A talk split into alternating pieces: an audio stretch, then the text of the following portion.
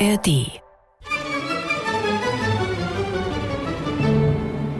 Und jetzt, verehrte Hörerinnen und Hörer, Kein Mucks. Der Krimi-Podcast.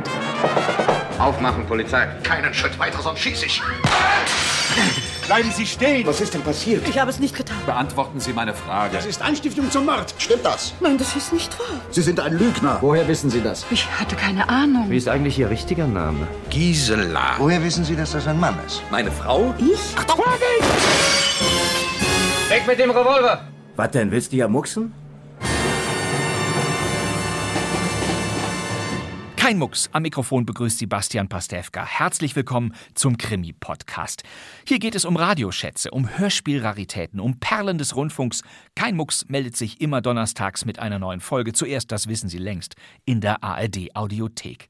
Alle neun Power-Rundfunkanstalten der ARD präsentieren die besten Knisterkrimis aus den Archiven. Und heute sind es sogar zwei. Und die hat uns der RBB, der Rundfunk Berlin-Brandenburg, organisiert. Hier ist der Sender Freies Berlin mit dem zweiten Programm. Guten Abend, meine Damen und Herren.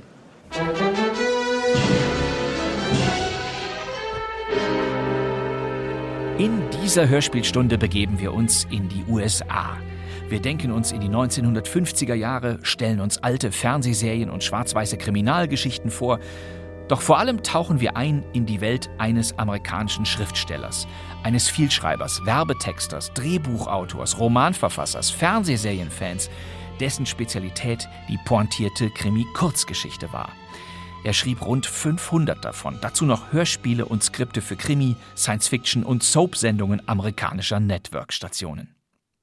Seine Romane und Erzählungen wurden auch im Ausland bekannt, bei uns sowohl im Radio als auch im Fernsehen. Und weil sein Schaffen so umfangreich und fast endlos schien, nannte ihn die US-Zeitung TV Guide den Schreiber mit dem größten Publikum Amerikas. Dieser Autor heißt Henry Slezar. Our mystery drama was written especially for the Mystery Theater by Henry Slesser. Henry Slezar wuchs im New York der 30er und 40er Jahre auf. Mit 17 erfand er schon Werbeslogans. Ab Mitte der 50er veröffentlichte er Kurzgeschichten.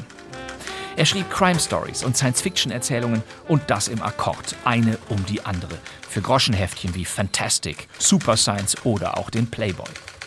Seine Kurzgeschichten waren oft nur wenige Seiten lang, aber sie endeten verlässlich mit einer überraschenden Pointe. Slezar war ein Könner und der witzigste Vertreter seines Genres, das er mit unmoralischer Ironie und makabrem Humor anreicherte. Dann kam das Jahr 1957. Ein weiterer Slezar-Kurzkrimi erschien im beliebten Ellery Queens Mystery Magazine und der gefiel einem berühmten Filmregisseur, der sich sofort meldete. Good evening. Und das war kein geringerer als Alfred Hitchcock, der hatte längst mit seinen Kinofilmen Weltruhm erlangt doch für seine Fernsehserie Alfred Hitchcock Presents beim Sender CBS brauchte er kurze, flotte Krimis und die holte er sich bei Henry Slezar. Ja, das war die Titelmusik von Alfred Hitchcock Presents. Henry Slezar schrieb ganze 37 Folgen für diese halbstündige Serie. Rund die Hälfte waren Adaptionen seiner eigenen Geschichten, die er schon zuvor in den Krimi-Leseheftchen veröffentlicht hatte. Am 8. März 1958 lief die 23. Episode der dritten Staffel von Alfred Hitchcock Presents. Sie trug den Folgentitel The Right Kind of House und war wieder einmal von Slezar. Diese Story gelangte ein paar Jahre später auch nach Europa. Der Schweizer Diogenes Verlag veröffentlichte ab 1964 mehrere Slezar-Sammelbände und einige dieser Kurzgeschichten wurden in Deutschland zu Hörspielen umgearbeitet. Guten Abend, liebe Freunde der Schwarzen Bibliothek. Der Westdeutsche Rundfunk griff als erster zu. 1965 für die Mystery-Radioserie Die Schwarze Bibliothek. Dort liefen Adaptionen nach Roald Dahl, Michael Dines oder Cyril Hare. Alles Kurzhörspiele, alles schwarzhumorige Betthupferl zwischen Krimi und übernatürlicher Grusel-Mystery. Die beiden Slezar-Hörspiele, die wir Ihnen jetzt präsentieren wollen, spielen aber auf dem Boden der Tatsachen, keine Sorge. Der Sender Freies Berlin produzierte sie 1966. Los geht es mit The Right Kind of House. Daraus wurde hier Genau die richtige Art von Haus. Kriminalhörspiel nach der gleichnamigen Erzählung von Henry Slezar. Funkbearbeitung Kurt Götz Pflug.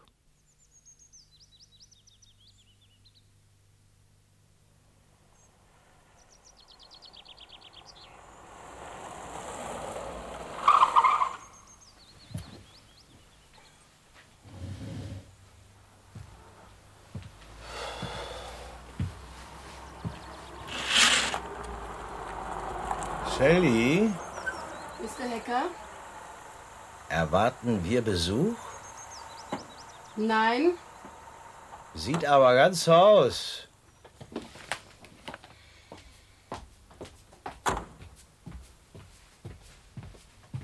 Da, der Wagen da.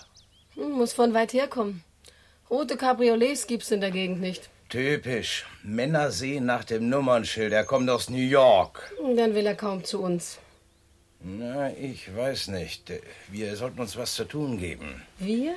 Wie zartfühlend Sie sind. Was soll ich schreiben? Irgendwas.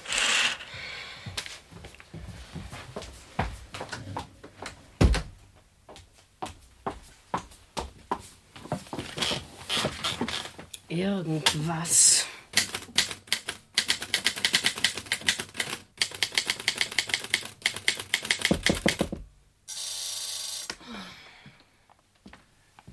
Guten Tag. Guten Tag. Äh, mein Name ist Waterbury. Ist Mr. Hacker zu sprechen? Sind Sie mit ihm verabredet? Nein. Mr. Hacker ist sehr beschäftigt. Nur ich will es versuchen. Mr. Hacker? Ja, Mr. Waterbury möchte Sie sprechen. tut mir leid. Äh, Geben Sie Mr. Waterbury einen Termin äh, Anfang nächster Woche. Ich komme aus New York. Ich kann nicht bleiben. Und Mr. Waterbury kann nicht warten. Er muss nach New York zurück. Ja, also, gut, dann bitte. Danke Ihnen. Mr. Waterbury, bitteschön. Entschuldigen Sie den Überfall, Mr. Hacker. Ja, bitte, bitte, bitte. Was äh, kann ich für Sie tun? Ich äh, habe Ihr Inserat in der Times gelesen. Ah, stimmt. Ja, letzte Woche, nicht wahr? Ja. ja. Ja, hin und wieder inseriere ich auch in der Times. Eine Menge Leute in der Großstadt interessieren sich für Grundstücke auf dem Land. äh, Aber wollen Sie Platz nehmen, Mr. Waterboy? Danke. Ah, heiß heute. Ja, ungewöhnlich heiß. Aber nicht nur hier. Wir haben sonst im Sommer um die 25 Grad im Durchschnitt. Ja, eher kühler als woanders. In der Nähe gibt es einen großen See. Dahin ging mein erster Weg. Passionierter Angler. Ich bin schon kreuz und quer durch die Gegend gefahren, habe mir alles angesehen. Ideal einfach. Ja, ja, und nur uns gefällt's ja auch. Äh, Zigarre. Nein, danke, ich will Sie nicht aufhalten, Mr. Hacker. Einverstanden, wenn wir gleich zum Geschäftlichen kommen? Ja, ist mir recht.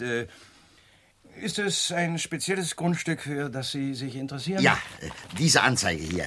Landhaus, echter Kolonialstil, acht Zimmer, zwei Bäder, automatische Ölheizung, geräumige Veranda, Geschäfte und Schulen in der Nähe und so weiter und so weiter. Wie gesagt, ich habe es mir schon angesehen. Das ist genau die Art von Haus, die ich suche.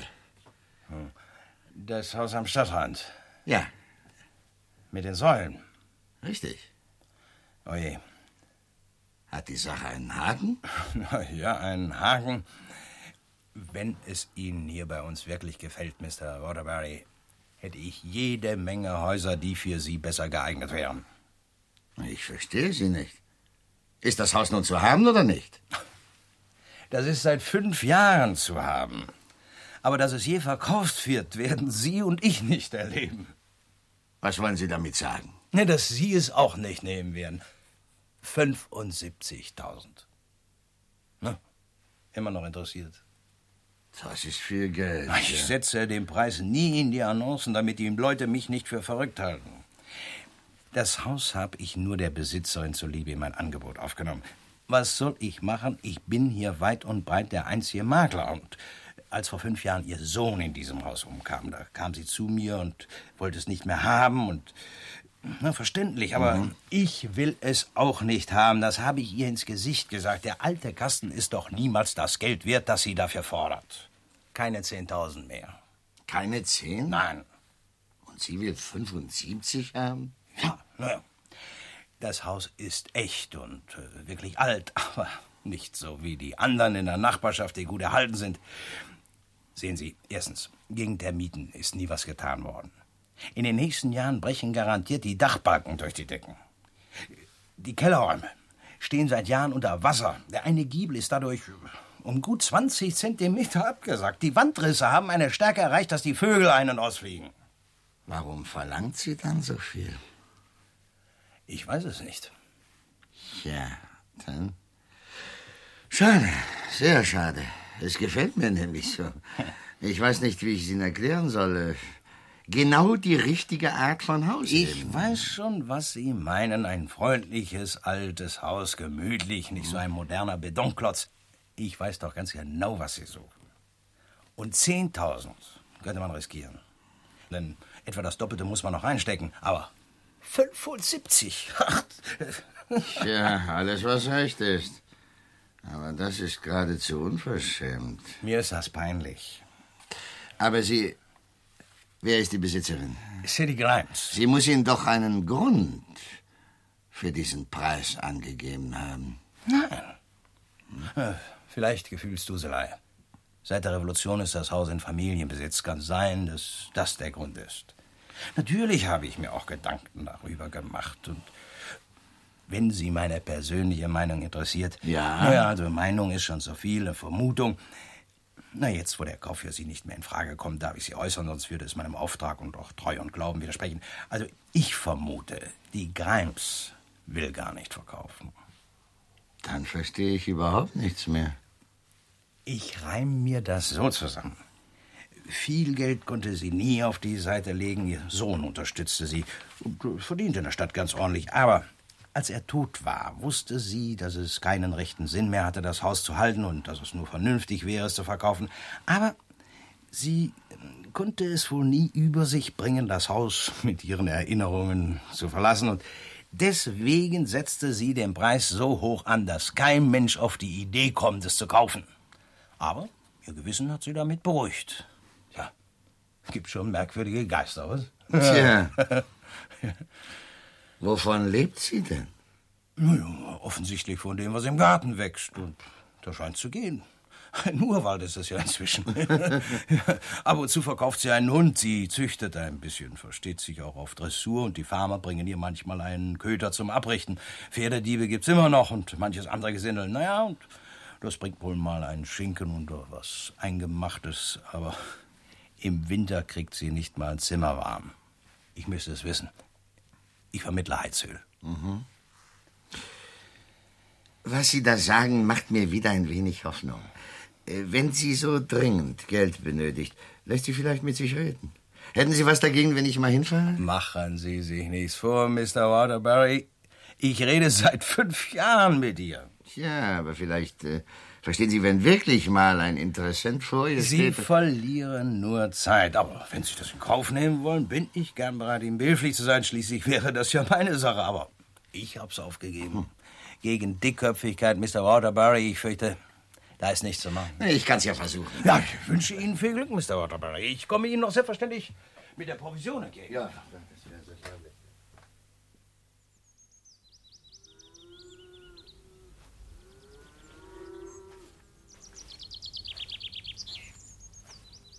Mrs. Grimes? Ja? Wer ist denn da? Was wollen Sie? Mein Name ist Waterbury. Ich komme eben von Mr. Hacker, Ihrem Makler, Mrs. Grimes. So? Hat er Ihnen den Preis genannt? Ja, darüber wollte ich mit Ihnen sprechen. Heck ist ein Dummkopf. Und zwar schon deshalb, weil er sich hierher fahren ließ, mit der Absicht, mit mir zu handeln. Ich, ich weiß gar nicht, ob das in meiner Absicht lag, Mrs. Grimes. An sich wollte ich mich äh, zunächst einmal mit Ihnen über das Haus unterhalten. So. Dann setzen wir uns. Da drüben.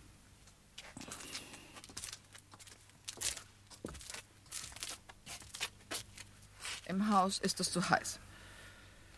Also, was wollen Sie wissen? Mrs. Grimes, ich bin Geschäftsmann, Junggeselle dazu. Ich habe lange Zeit sehr hart gearbeitet und habe ein kleines Vermögen zurücklegen können. Und jetzt möchte ich etwas schlauer sein als die anderen. Ich möchte mich zur Ruhe setzen. Am liebsten an einem Ort wie hier. Hier gefällt es mir. Es gibt noch mehr ruhige Plätze. Auch hübschere. Was treibt Sie gerade hierher? Liebe auf den ersten Blick sozusagen. Äh, Vor einigen Jahren äh, bin ich einmal hier durchgekommen, auf dem Weg nach, äh, na- nach Albany. Und schon damals habe ich mir gesagt, hier möchtest du dich einmal niederlassen. Und? Ja, dann las ich das Inserat in der Times, ja, und nun bin ich hier. Ihr Haus gefällt mir. Mir gefällt es auch, Mr. Waterbury. Und deswegen verlange ich einen angemessenen Preis dafür. Angemessen, sagen Sie. Sie müssen doch zugeben, Mrs. Grimes, dass ein Haus dieser Art heutzutage nicht mehr als. äh, Mr. Waterbury, wenn Sie meinen Preis nicht zahlen wollen, ist unsere Unterhaltung beendet. Aber Mrs. Grimes. Auf äh, Wiedersehen. Ja, aber einen Moment, Mrs. Grimes, bitte einen Moment. Verstehen Sie doch. Ich habe das Haus nicht einmal besichtigt. Ich habe doch keine Ahnung, welche Umstände Sie zu Ihrer Forderung bringen. Also gut. Ich will es Ihnen erzählen. Dieses Haus befindet sich seit 1802 im Besitz meiner Familie. Rund 15 Jahre vorher war es gebaut worden. Mit Ausnahme meines Sohnes Michael wurde jedes Mitglied meiner Familie dort oben unter dem Giebeldach geboren. Ich war die Einzige, die eine Ausnahme machte. Ich hatte neumodische Ideen im Kopf mit Krankenhäusern und so weiter. Michaels Vater starb, als der Junge neun war. Damals hatten wir es sehr schwer. Mein Vater hatte mir nur eine kleine Jahresrente hinterlassen. Ich habe jede Arbeit genommen, die sich hier anbot. In einem Wanderzirkus habe ich die Käfige gereinigt und dem Dompteur assistiert. Ich habe getan, was ich konnte. Aber Michael, immer allein gelassen, ohne Vater, er wurde, Gott ja, wild ist das einzige Wort, das einem dabei einfällt. Und als er das Examen an der höheren Schule gemacht hatte, ging er von hier weg in die Stadt. Gegen meinen Willen natürlich. Aber er war genauso wie viele junge Leute, voller Ehrgeiz. Wenn auch noch ohne jedes Ziel. Was er in der Stadt anfing, weiß ich nicht. Aber Erfolg muss er gehabt haben. Er schickte mir regelmäßig Geld. Neun Jahre lang sah ich ihn nicht. Aber noch viel schlimmer war es, als er wieder nach Hause kam. Warum? Er hatte irgendwelche Schwierigkeiten. Natürlich wusste ich das nicht. Ich hatte auch keine Ahnung, wie groß diese Schwierigkeiten waren. Mitten in der Nacht tauchte er plötzlich auf und sah so abgezehrt, so alt aus. Ohne Gepäck, nur einen kleinen schwarzen Koffer. Ich ging ganz arglos daran, wollte ihm beim Auspacken behilflich sein. Aber als ich ihn öffnen wollte, hat er mich fast geschlagen. Mich. Seine leibliche Mutter. Haben Sie eine Erklärung dafür? Heute schon. Damals nicht. Als ich am nächsten Abend von der Arbeit kam, war der Koffer nicht mehr im Haus. Besser gesagt, er war nicht mehr in seinem Zimmer. Und an jenem Abend kam ein Mann in unser Haus. Ich weiß gar nicht, wie er überhaupt hereingekommen ist. Ich merkte es erst, als ich in Michaels Zimmer Stimmen hörte. Ich versuchte zu lauschen, versuchte herauszuhören, um was es dabei ging. Aber ich hörte nur ein wütendes, unterdrücktes Gezische und Drohungen und. Und? Und dann einen Schuss. Ich rannte hinauf, das Zimmer war offen. Auch das Schlafzimmerfenster. Und Michael lag auf dem Boden. Er war tot. So. Ja. Das war vor fünf Jahren. Die Polizei hielt es für Selbstmord. Er war mit seiner eigenen Waffe erschossen worden und nur seine Fingerabdrücke wurden entdeckt. Ich schwieg dazu. Hier auf dem Lande will man nicht in Schande leben. Und mein Sohn hätte es nicht wieder lebendig gemacht. Vielleicht können Sie jetzt verstehen, warum es mir so schwer fällt, mich von dem Haus zu trennen. Selbstverständlich. Mrs. Grams, das sagt alles. Unter diesen Umständen. Ich weiß, dass es verrückt ist, aber ich bin einverstanden. Ich zahle Ihnen, was Sie verlangen. Haben Sie sich das genau überlegt, Mr. Waterbury? Das habe ich. Geld habe ich genug. Wenn Sie unbedingt auf Ihrem Preis bestehen, bitte. Ich, ich bin einverstanden. Gut. Dann will ich Ihnen die Geschichte des Hauses zu Ende erzählen. Eines Tages musste ich einige Bodenbretter der Treppe auswechseln. Termiten hatten die Stützen angefressen.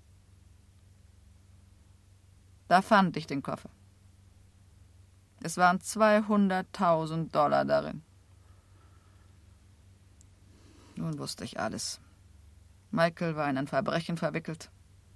Er hatte das Geld genommen, war offenbar damit verschwunden, weil er es für sich behalten wollte.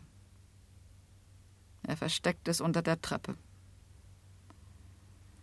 Dann kam der andere Mann und forderte seinen Anteil. Als er ihn nicht erhielt, brachte er meinen Jungen um. Haben Sie das Geld der Polizei gebracht? Nein. Ich sagte schon, es ist schwer, hier unter den Leuten mit so einem Makel zu leben. Warum leben Sie denn so kärglich, wenn Sie so viel Geld besitzen? Ich kann keinen Cent davon ausgeben, ohne dass es den Leuten auffallen würde. Ich habe es nicht angerührt. Wie könnte ich auch irgendetwas von dem Geld kaufen, für das mein Sohn so teuer bezahlt hatte? Und deswegen habe ich dieses Haus zum Verkauf ausgeschrieben. Für 75.000 Dollar. Ich wusste, dass der Mörder meines Sohnes irgendwann hierher zurückkommen würde. Und irgendwann würde er dann dieses Haus zu jedem Preis kaufen wollen. Irgendwann? Heute. Ich habe Sie unterschätzt, Mrs. Grimes. Aber mir ist es recht so. Wo ist das Geld? Im Haus. Als Mr. Hacker anrief, habe ich es für Sie bereitgelegt. Es gehört Ihnen. Ich will es nicht mehr sehen. Es liegt auf meinem Schreibtisch. Gleich im ersten Zimmer rechts, wenn Sie hineingehen.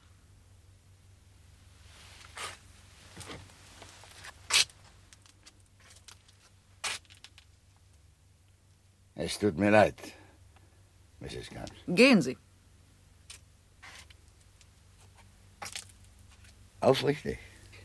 Gehen Sie schon.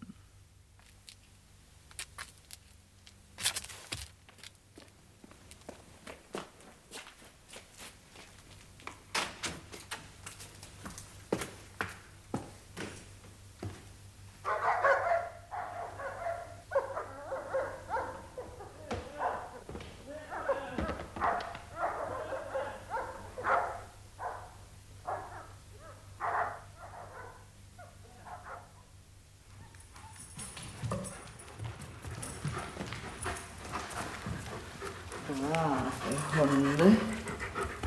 Brav, Teil. Brav, Pluto. Brav, Dell.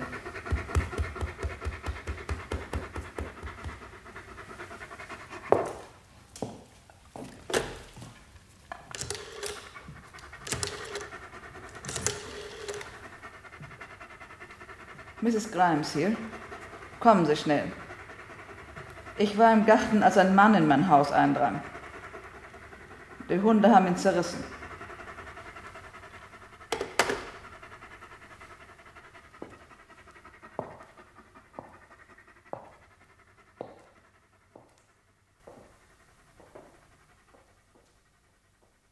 Wir brachten genau die richtige Art von Haus. Ein Kriminalhörspiel nach der gleichnamigen Erzählung von Henry Slesser. Aus dem Amerikanischen von Günter Eichel. Funkbearbeitung Kurt Götz Pflug. Die Personen und ihre Sprecher waren Mr. Hacker Hermann Wagner, Sally Inge Sievers, Mrs. Grimes Ruth Hausmeister, Mr. Waterbury Hans W. Hammacher, Regie Kurt Götz Pflug, Produktion Senderfreies Berlin 1966. Genau die richtige Art von Haus wurde nach meinen Informationen erst 1967 im Sender Freies Berlin urgesendet. Aber was macht das schon? Wir haben gleich noch ein zweites Kurzhörspiel nach Henry Slezar aus dem SFB für Sie. In den späten 60ern war Slezar in seiner amerikanischen Heimat längst ein dauerbeschäftigter Radio- und Fernsehautor geworden. This is the dimension of imagination. It is an area which we call the Twilight Zone.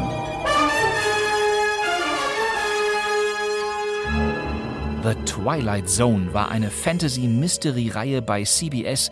Sie lief in den frühen 1960ern, erlebte in den 80ern und zuletzt 2019 noch einmal eine Wiederkehr. Unwahrscheinliche Geschichten, unbekannte Dimensionen, so lautete der deutsche Untertitel zu dieser Serie, von der ein paar wenige Folgen in den späten 60ern im ZDF liefen. Keine dauerte länger als 25 Minuten und natürlich hatte Henry Slezar hier auch mitgeschrieben. Auch zu US-TV-Dauerbrennern wie Batman, Solo für Onkel oder 77 Sunset Strip steuerte er Drehbücher bei. And now, Mystery Theater.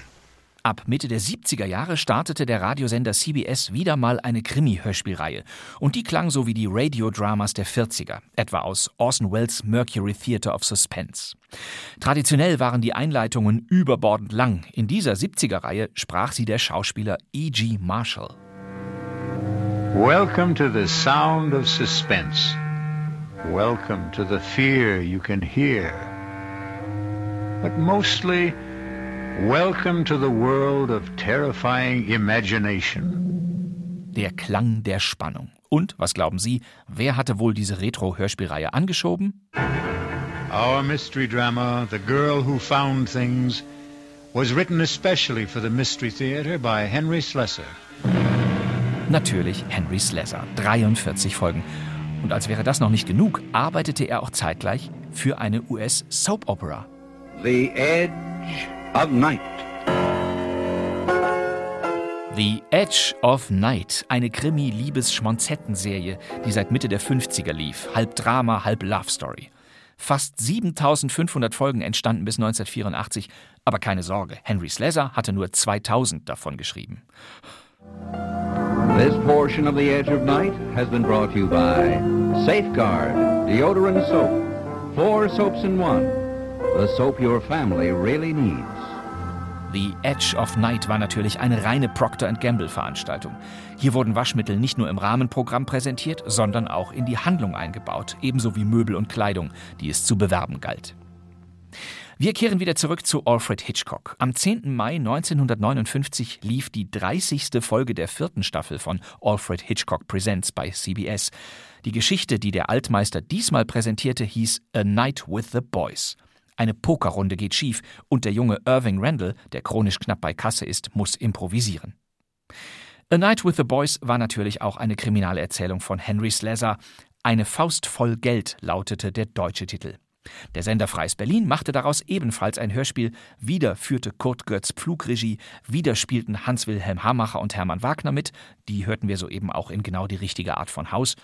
Paul Edwin Roth ist Irving Randall und dazu gesellten sich Wolfgang Kondrus, den kennen Sie als deutsche Stimme von Ed Harris, Sam Neill oder Jeff Daniels und kein geringerer als Günther Pfitzmann, Rums. Als Irvings Frau Francie ist die Schauspielerin Käthe Jänicke zu hören. Sie ist der Star dieses Stücks und sie mischt die Boys auch hübsch auf.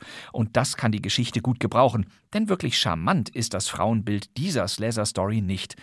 Oder haben Sie jemals den Ausdruck Halleluja-Mädchen gehört? Naja, möglicherweise ist der ironische Ansatz auch bei der Umsetzung flöten gegangen. Aber technisch ist dieses Hörspiel auf der Höhe seiner Zeit. Regisseur Götz Pflug wendet hier wieder einmal die damals neue Stereotechnik an. Zu Beginn hören wir auf dem linken Kanal die Pokerrunde, während wir rechts ganz woanders sind, bei Francie, die sich daheim die Nacht um die Ohren schlägt. Besonders geduldig sollten Sie bei den Telefongesprächen sein. Da werden die beiden Audiokanäle akustisch etwas holperig verbunden. Aber so war das eben 1966. Viel Vergnügen.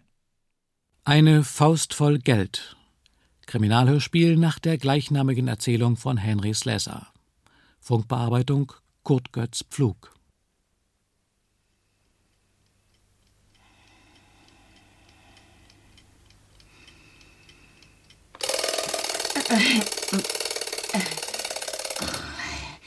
Zwei Uhr und Irving immer noch nicht da. An dem werde ich's zeigen. Und jetzt könnt ihr euer Testament machen, bei dem, was ich hier in der Hand habe. Wo habe ich jetzt die verdammte Nummer? Na, Irving, was sagst du? Zwei Uhr, ich muss gehen. Was denn, weil du ein bisschen verlierst? Smojanski? Ein bisschen der volle Wochenlohn. Wie gewonnen, so zerronnen. Smojanek? Der nächste Zahltag kommt bestimmt. Ich laufe mir die Absätze schief, um billige Läden zu finden, leg jeden Penny auf die Seite und der Kerl bringt's in die Kneipe. Ich habe auch schon 50 Dollar verloren und zieh nicht so eine Fresse. Smokowski, ja, ist schon vorbei. Was macht denn nun so das Eheleben, Irv? Wie geht's der kleinen Frau? Seit der Hochzeit habe ich noch kein neues Kleid im Schrank. Ein paar gute Strümpfe für die Sonntagskirche. Die Sache ist die, die Frauen, äh, die haben am Tag viel Stunk und wollen das abends erzählen. Ich habe aber selber so viel davon, dass ich nichts mehr hören möchte. Ein altes Lied. Die Existenz aller Kneipen. Smoky. Sonst geht's gut.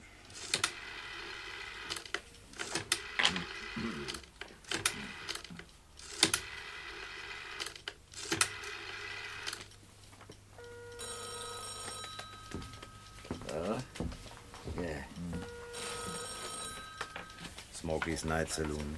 Sitzt bei Ihnen vielleicht so ein rothaariger Lausejunge, der nichts Besseres weiß, als sein Geld zum Fenster rauszuwerfen und der... Madame, Sie sprechen hier mit Smokies Night Saloon und wollten vermutlich die Raumfahrtbehörde. Hier gibt's niemanden, der sein Geld zum Hören Sie, ich Fenster- weiß genau, mit wem ich spreche. Und Sie wissen es auch. Hier spricht Franzi Rendel und ich möchte augenblicklich meinen Mann sprechen. In welcher Angelegenheit? In welcher Angelegenheit? Es ist zwei Uhr durch. Und ich sage Ihnen noch einmal, Sie sprechen mit Smokies Night Saloon und nicht mit der Sternwarte. Kein Mensch in meinem Lokal kommt wegen der Uhrzeit ans Telefon. Sagen Sie, Irving, dann käme ich. Sparen Sie sich das Taxi, Madame. Sie sind hier mit Smokies Night Saloon verbunden, nicht mit einer Hafenschenke. Nach zwei Uhr finden einzelne Damen bei uns keinen Einlass. Als verheiratete Frau werden Sie für diese Gesinnung Verständnis haben. Verdammt, ich will meinen Mann sprechen. Madame, unser Gespräch war mir bisher ein Vergnügen, aber da Sie sich bereits mit Wiederholungen quälen, wünschen Sie sicher Schluss damit zu machen. Gute Nacht, Madame. Seku. Hallo! Schwein.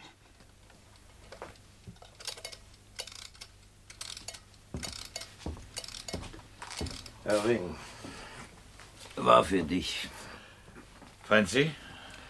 Erraten. Hm. Und? Sie wollte dir sagen, dass es zwei Uhr ist. Hört mal, es geht mir nicht ums Geld. Ihr wollt doch jetzt nicht... Der ganze Wochenlohn. Ja, drum meine ich, es wäre besser weiterzumachen, statt jetzt aufzuhören. Ich hab nichts mehr. Ich kann da was borgen. Was meinst du, Irv? Ich muss nach Hause. Hau schon ab, du Schlappschwanz. Spiel mit deiner Alten. Was ist nun, Manny? Willst du auch aufhören? Äh, Davon habe ich nichts gesagt, aber vergiss nicht, dass es uns egal sein kann, weil wir Junggesellen sind. Aber was soll Irv machen? Verdammt, ein Mann muss wissen, was er tut. Wer hat ihm geraten, sich zu der Katze in den Käfig zu setzen? Hat er nicht gewählt zwischen dieser Penny-Miete und seinen alten Freunden? Doch, alte Freunde, der volle Wochenlohn. Äh, Wir hätten vielleicht nicht so hoch spielen sollen. Gerade weil es ein freundschaftliches Spielchen war. Man macht's doch keinen Spaß, wenn's nicht aufregend ist. Ich will am Abend mein bisschen Aufregung haben. Wo soll ich sie hernehmen? Ich bin kein Astronaut. Die halbe Nacht nehme ich meine ganze Pfiffigkeit zusammen und gehe dann mit dem Luftballon nach Hause, was? Da hat er recht, lohnen muss es sich schon. Immerhin, 10 Dollar das Spiel. Du Filz, vorhin haben 70 davon vor deiner Nase gelegen. Da war's in Ordnung, oder? Ja, trotzdem, Smolly, bei ihm ist was anderes. Wir können am Hafen in der Fischbratküche Zwiebelsuppe auf Kredit kriegen. Er soll morgen früh Wirtschaftsgeld aufs Bett legen. Das weiß ich. Ich habe keine Raupen im Kopf. Drum sage ich, er hat gar keine andere Möglichkeit, als weiterzumachen. Was meinst du, Irv? Na gut, eine Runde noch. Vernünftig, Irving. Smoky, drei Whisky auf meine Latte und Musik zum Aufwachen. Ah, bist schon in Ordnung, Irving. Männer ziehen sich selbst aus dem Dreck. Nur die Weiber schreien nach dem Abschleppwagen. Wer gibt?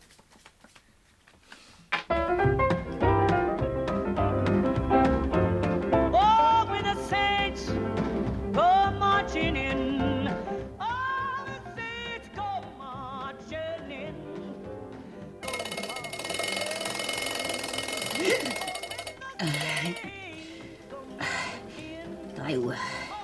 Und Irving immer noch nicht da. Dem werde ich's zeigen.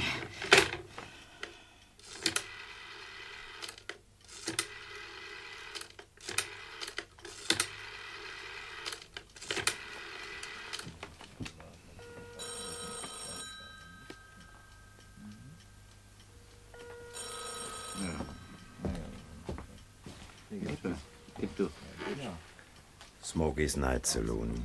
Hier ist Francie Randall. Ich möchte meinen Mann, Irving Randall, sprechen. Oh, Madame. Leider haben Sie wieder falsch gewählt. Sie sind abermals mit Smokey's Night Saloon verbunden und wünschten, die Vereinten Nationen zu sprechen. Nur dort wird ein Thema über ein Jahr lang behandelt, ohne das geringste Resultat zu erzielen. Ich verbitte mir Ihre blöden Witze. Auf der Stelle bringen Sie mir meinen Mann ans Telefon. Im Ernst, Madame. Ich weiß wirklich nicht, wem ich es nun recht machen soll. Es könnte für Ihren Mann recht peinlich sein. Peinlich? Wieso? Es handelt sich um eine Gehaltsaufbesserung. Äh, Gehaltsaufbesserung? So kann man sagen. Unter uns. Er sitzt mit einigen Herren der Firma zusammen und jedes Mal, wenn ich Tee oder Brezeln an den Tisch bringe, ist die Rede davon, dass Irving mehr Geld herausschlagen will. Er ist ganz groß in Fahrt. Und die Herren schon halb überzeugt. Ich weiß nicht, ob es ein glücklicher Moment ist, ihn jetzt zu. Nein, nein, nein, nein, nein, nein, lassen Sie nur, es eilt nicht. Äh, Er ist wütend, sagen Sie? Wütend, Madame. Sie sollten ihn sehen. Er haut mit der Faust auf den Tisch und ruft: Aasgeier! Wenn ihm das nur nicht schadet. Keine Sorge. Die Bonzen wissen, dass die Gewerkschaft hinter ihm steht. Meinen Sie, er kommt durch damit? Ja, Madame, das ist eine schwierige Frage. Das kann man erst sagen, wenn die Herren die Karten auf den Tisch legen, nicht wahr? Mal sehen, was denn drin ist. Vielleicht läuft's auf eine einmalige Prämie hinaus. Schluss jetzt mit dem Fusch, ihr verdammten Hals am Schneider. Es kann aber auch sein, dass sie es ihm glatt abschlagen. Ja, sagten Sie nicht, die Bonzen wissen, dass die Gewerkschaft hinter ihm steht? Schon, schon. Dafür haben die Bonzen die Regierung auf ihrer Seite. Das stärkt ihnen natürlich den Rücken. Es ist unter diesen Umständen sehr schwer, ein paar Dollar mehr zu ergattern, wenn die Regierung gegen Gehaltsaufbesserung ist. Meinten Sie nicht gerade, die Herren seien schon halb überzeugt? Ja, ganz recht, aber eben nur halb. Nicht? Jeder hält seine Trümpfe zurück. Und das Blatt kann sich wenden. mal oben, mal unten, der Ausgang ist ungewiss. Aber Mut hat Ihr Mann, Madame. Ganz allein gegen die Regierung. Haben Sie noch Hoffnung? Äh, Smokey's Night Saloon hofft, Madame alsbald bei einer kleinen Feier begrüßen zu dürfen. Ich würde mich freuen. Im anderen Fall, wenn er mit leeren Händen nach Hause kommt, kein Wort von unserem Gespräch, Madame. Nein, kein Wort. Es wäre niederschmetternd für ihn. Sie können sich auf mich verlassen. Äh, Gute Nacht, Mr. Smokey. Ja, äh, das wünsche ich Ihnen auch, ähm, Mrs. Randall. Angenehme Ruhe.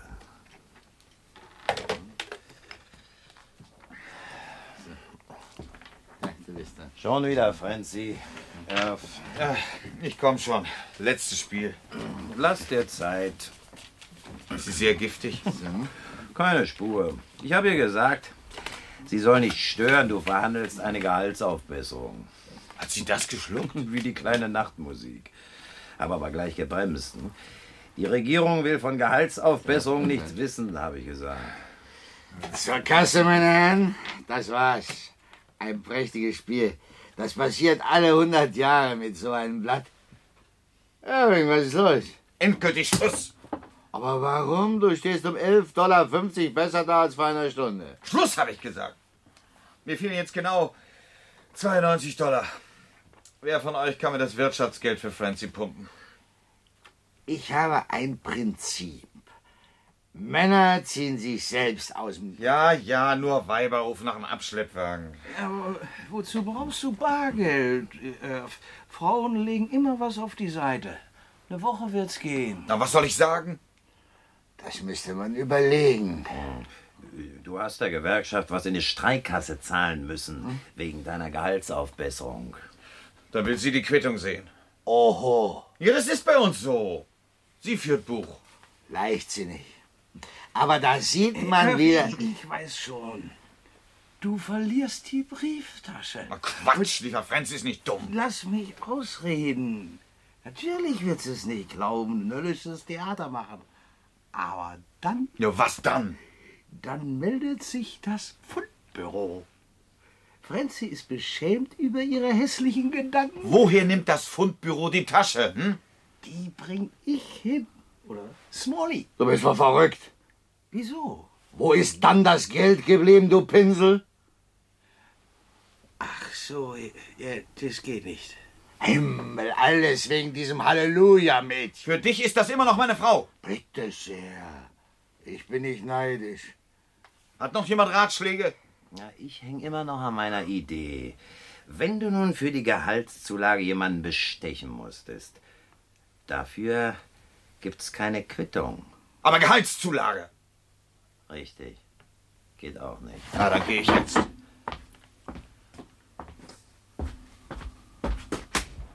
Gute Nacht, Freunde.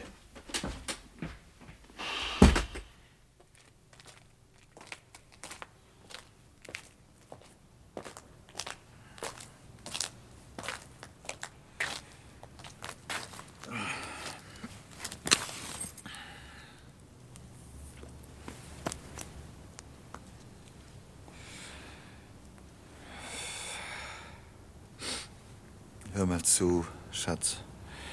Ich habe gespielt und dabei. Oh, Smokey hat sich einen Scherz erlaubt. Dich ein bisschen auf den Arm genommen. Natürlich kann keine Rede sein von einer Gehaltszulage.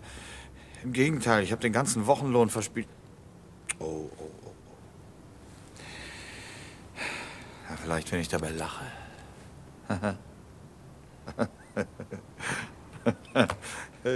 Hör mal zu, Schatz. Ich habe heute mal über 90 Dollar riskiert. Ich wollte mehr davon nach Hause bringen, verstehst du? Damit noch was übrig bleibt für ein Kleidchen oder, oder was du dir sonst so wünschst. Aber leider, wie das so geht, nee, es geht nicht.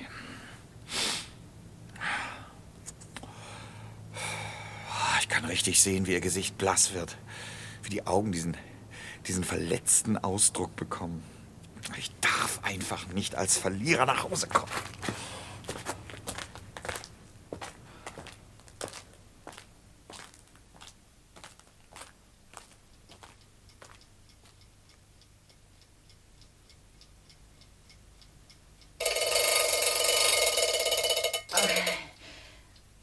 Vier Uhr. Irving immer noch nichts. Ach so. Oh. Aber die Milch kann ich schon aufsetzen. Und die Zeit ist gewöhnlich bei Smokey Schluss, da muss er gleich hier sein.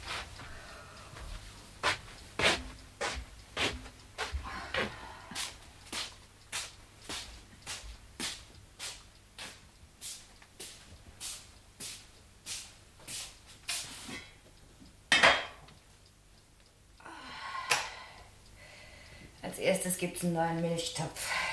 Da spare ich schon mal die Drahtwatte zum Scheuern, weil der hier immer ansetzt. Und Irving trinkt sie dann auch mit Appetit, weil sie nicht mehr angebrannt schmeckt und frühstückt nicht nochmal in der Kantine. So kommt eins zum anderen.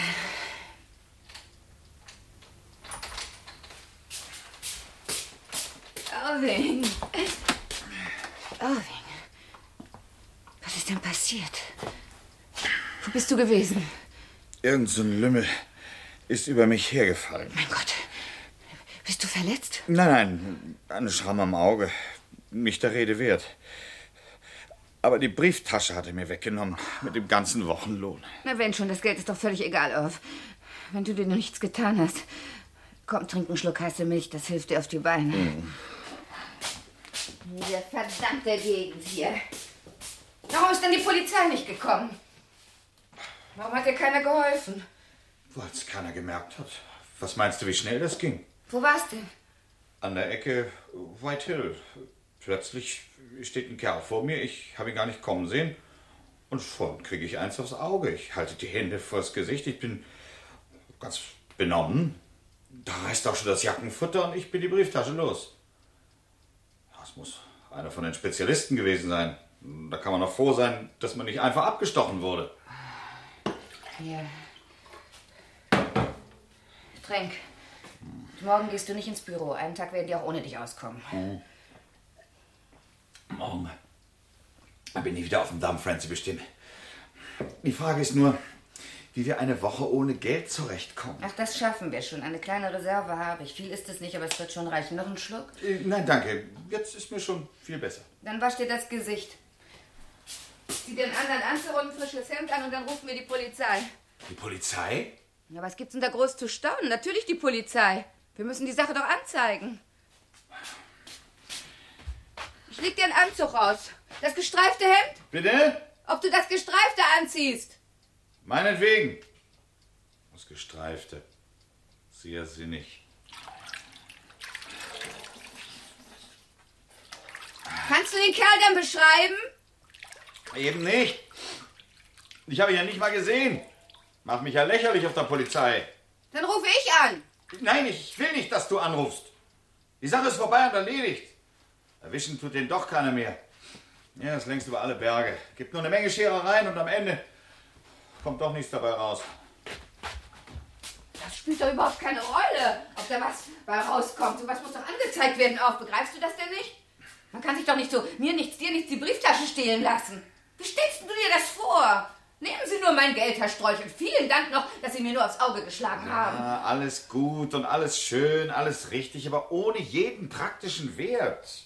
Ich kann den Burschen nicht beschreiben. Nicht mal ungefähr und damit verliert die Anzeige jeden Sinn. Was willst du denn der Polizei sagen, warum du neue Papiere brauchst? Was für neue Papiere? Die Papiere, Ausweise und so, die in der Brieftasche.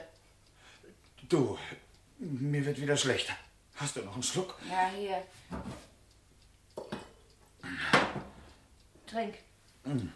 Mein Gott, du zitterst ja. Ah, nichts, nichts Ernstes, Liebling. Mm. Das ist nur der Schock, weißt du. Er kommt ja immer erst hinterher. Gleich morgen früh gehst du zum Arzt. Wirklich nicht nötig. Unbedingt, ich gebe dir das Geld. Wozu? Na, wozu? Weil der Kassenschein auch in der Brieftasche ist. Den Kassenschein hab ich.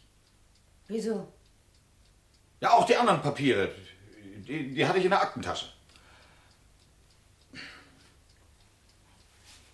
Seit wann trägst du deine persönlichen Papiere in der Aktentasche?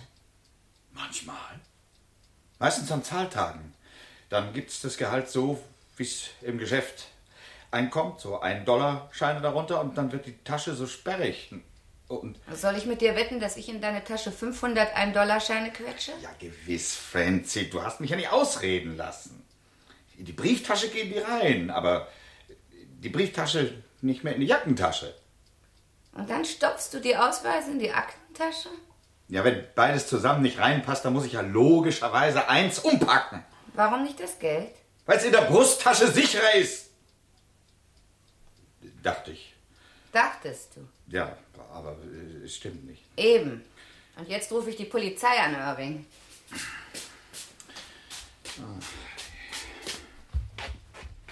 Weißt du die Nummer? Äh, nein. Soll sie ruhig anrufen. Meine Chancen bei der Polizei sind besser als bei ihr. Die kennt mich nicht.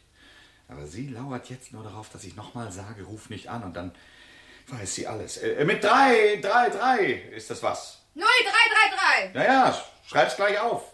Sollte immer neben dem Telefon stehen. Na warte, ich komme. Jeder blamiert sich so gut er kann.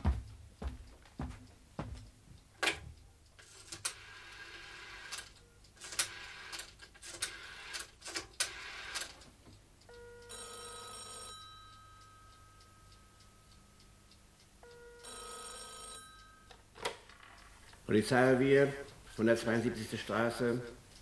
N- Irving Randall. Ich möchte einen Raubüberfall anzeigen. Moment. So.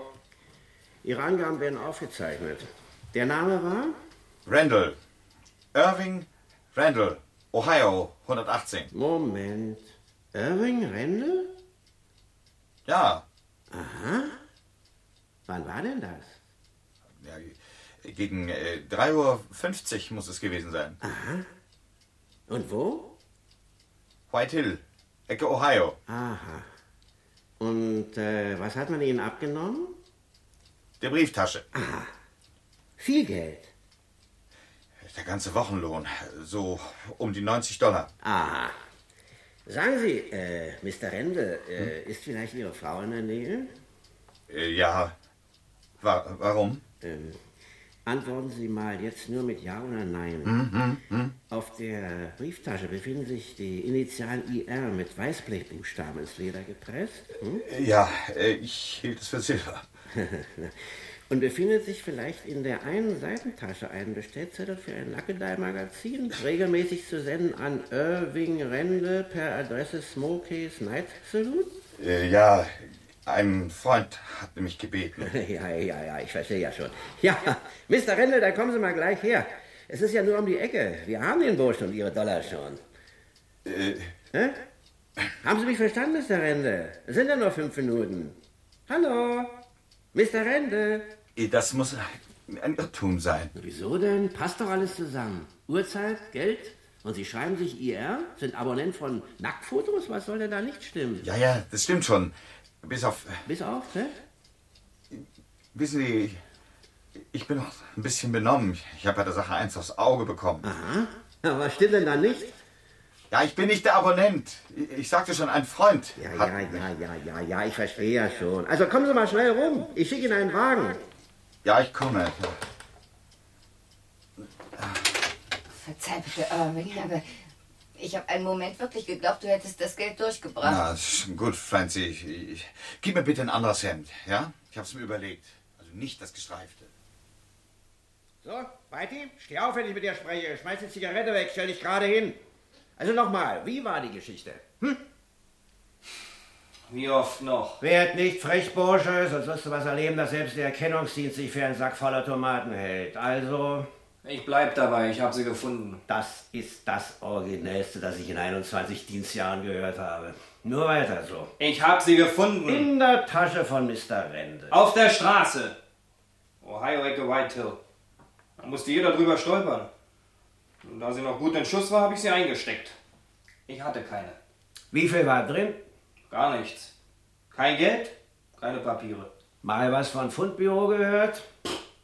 Und sie leer ist? Als sie dich schnappten, steckten 90 Dollar drin. Ja, meine. Die habe ich reingesteckt. Ich sagte ja, ich wollte sie behalten. Ich dachte nichts drin, die hat jemand weggeschmissen. Weiter. Ich steckte mein Geld rein und da sah ich den Polizisten kommen. Und? Ich lief los. Gewohnheitsmäßig. Ja, blöde. Ich weiß auch nicht warum. Quäl dich nicht, Junge. Solche Fragen zu lösen sind wir da. Äh, Wie oft warst du denn jetzt schon in der Klemme? Zweimal. Einmal ähm, mit dem Zigarettenautomaten. Und da habe ich nur Schmiere gestanden. Und die andere Sache? Die Prügelei. Richtig. Das war doch wirklich nur ein ganz kurzer Schwinger. Natürlich, nicht der Rede wert. Der Mann kam ja schon auch nach einer Stunde wieder zu sich. Eine ganz normale Narkose. Nur leider hatte sich mit dem Bewusstsein auch seine Uhr verflüchtigt. Stoß- und wasserfest. Antimagnetisch. Ich weiß. Mhm, eben. Dirksen. Ja, bitte. Ja. Na, was mache ich nur mit dir, wenn der Mann dich wiedererkennt? Hm? Das ist mein Geld. Ich habe zwar keine ständige Arbeit, aber hin und wieder gelingt es mir schon. Kommen Sie rein, Mr. Wendel. Nehmen Sie Platz, bitte. Weite, stell dich gerade hin. Dann gehen wir nach rechts ins Licht. So, jetzt sieh Mr. Rendel ins Gesicht. Nur, Mr. Rendel, kommt er Ihnen bekannt vor? Nein.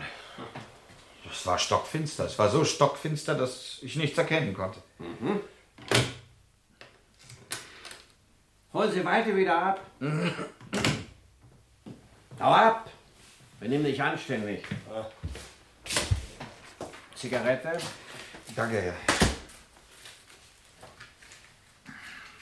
Leckere Sachen da in der letzten Nummer, was? Die Kleine, die sich da über den Autokühler bückt. Junge, Junge. Äh, in der Sexparade oder im Starcast? Ach, habe ich alle. Wir beschlagnahmen ja genug. So, Mr. Rendel, jetzt brauche ich noch den Hergang. Moment. Hm? So, bitte. Ja, äh, plötzlich stand ein Kerl vor mir. Es war so dunkel, dass ich ihn nicht mal hab kommen sehen. Und im gleichen Moment kriege ich schon eine gewischt aufs rechte Auge und ich habe noch die Hände vors Gesicht gehalten. Äh, Da zerreißt schon das Jackenfutter und die Brieftasche ist weg. Der Kerl natürlich auch. Mehr kann ich nicht sagen. Das genügt vollkommen. Die Streife 4 hat ihn dann erwischt beim Geldzählen. Sie haben ihn angerufen, aber er ist losgerannt, als ob er die Sonne einholen wollte. So, Mr. Rende, ich lasse Ihre Anzeige schreiben und hole Ihnen das Geld.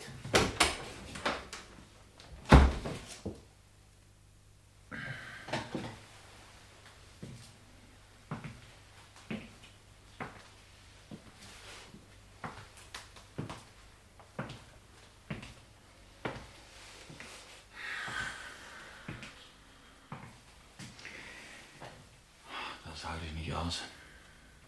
Auch um den verdammten Wochenlohn nicht. Das Geld hat dem Jungen gehört. Und ich habe es ihm so gekonnt aus der Tasche gezogen. Außerdem kommt er jetzt in die Verbrecherkartei. Unschuldig.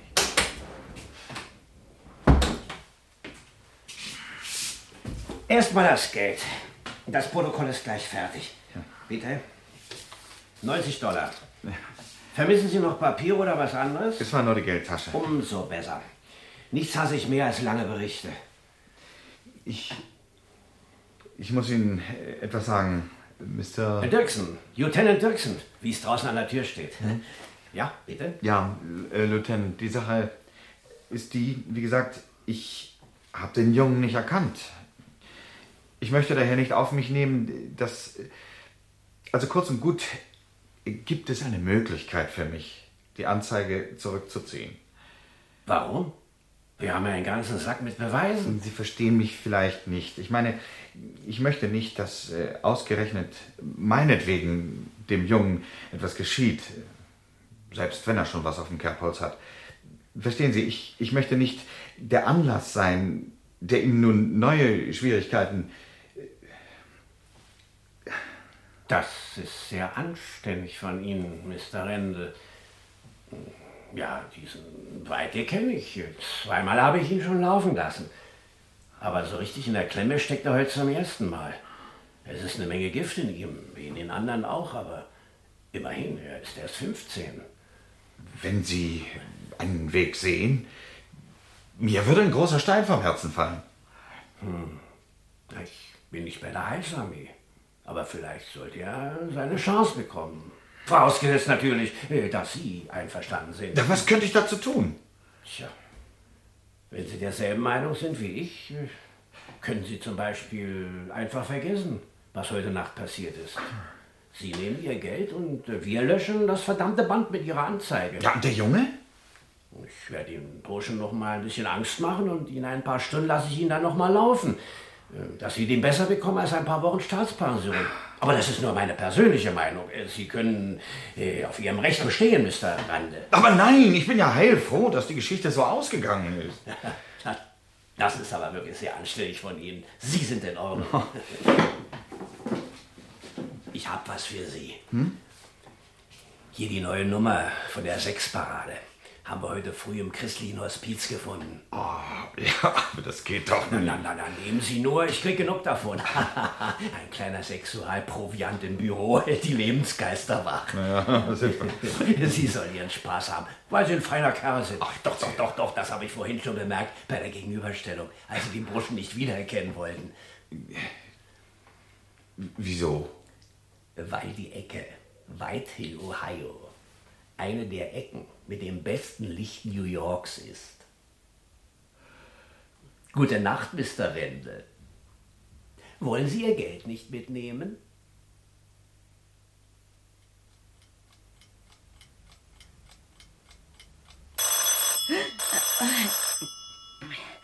Fünf Uhr und Irving immer noch nicht. Telefon. Randall. Ja, hier auch. Ja, Irv, was ist? Ja, ich hab das Geld. Na, siehst du, und du wolltest nicht zur Polizei. Ich weiß, das habe ich dir zu danken. Wo bist du denn? Auf den Sprung bei Smokey vorbeigeguckt. Ich muss einen Schluck trinken, auf den Schreck. Sind die Herren von der Firma noch da? Hm, von der Firma? Ja, äh, die sitzen hinten im äh, äh, Casino. Na gut, dass du das Weiße angezogen hast und nicht das Gestreifte, wirkt solider. Kommst dann bald? Ja, Bestimmt. ja, ja. Willst du nicht lieber erst das Geld herbringen? Wirklich, Irv, es wäre mir lieber. Nimm ein Taxi, dann weiß ich, dass du gleich hier bist. Aber lass dich nicht betrügen. Es ist nicht ganz ein Dollar von Smokey bis zu uns. Wir können es uns gut leisten, wenn du eine Woche lang abends auf dein Bier verzichtest. Ja, das ginge. Gut, äh, ich komme dann. Ja, gleich. Hm.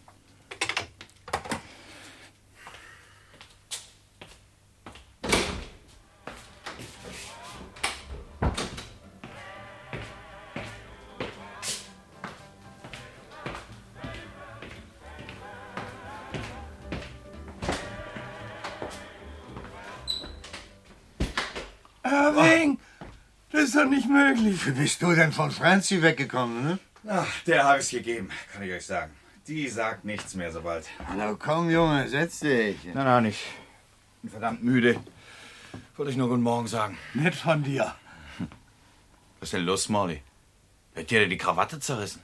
Das war ein tolles Ding. Du warst gerade weg, muss ich mal raus. Zieh mir die Jacke aus, häng sie an den Haken, der da an der Tür ist. Wie ich so sitze, greift eine Hand oben über die Tür und schnappt sich die Jacke. Ich hoch, Tür auf und hinterher. Natürlich war ich nicht so schnell wie der Bursche. Dann hält mich der Idiot von Portier an der Krawatte fest. In dem Aufzug ließ er mich nicht auf die Straße. Aber den hat er rausgelassen. Gott sei Dank hatte ich nur deine 90 Piepen in der Tasche. Was war denn das für ein Bursche? Was weiß ich. Höchstens 17 war der Lausebengel. Hast du's der Polizei gemeldet? Das ist doch völlig witzlos. In einer verdammten Stadt wie dieser kann man die Gauner doch gar nicht auseinanderhalten. Außerdem sage ich immer, ein Mann zieht sich selbst aus dem Dreck. Nur Weiber rufen nach dem Abschleppwagen. Wir brachten eine Faust voll Geld, ein Kriminalhörspiel nach der gleichnamigen Erzählung von Henry Slesser. Aus dem amerikanischen von Günter Eichel, Funkbearbeitung Kurt Götz Pflug. Die Personen und ihre Sprecher waren Irving Randall, Paul Edwin Roth, Francie, seine Frau Käthe Jenicke, Smalley, Hans W. Hammerer, Manny, Hermann Wagner, Smokey, Günther Pfitzmann, Dirksen, Polizeileutnant Otto Mattis, Whitey, ein Dreiviertelstarker, Wolfgang Kondros. Regie Kurt Götz Pflug. Produktion Senderfreies Berlin 1966.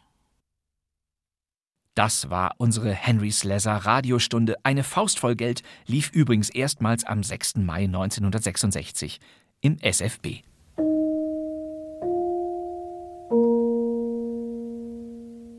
Ja, und traditionell bringen wir an dieser Stelle das Pausenzeichen des SFB gleich nochmal, wieder in der schönen Big Band-Version.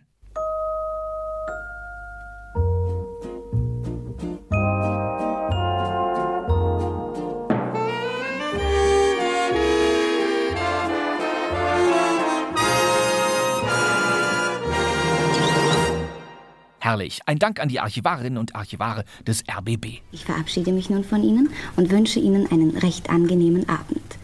Auf Wiedersehen.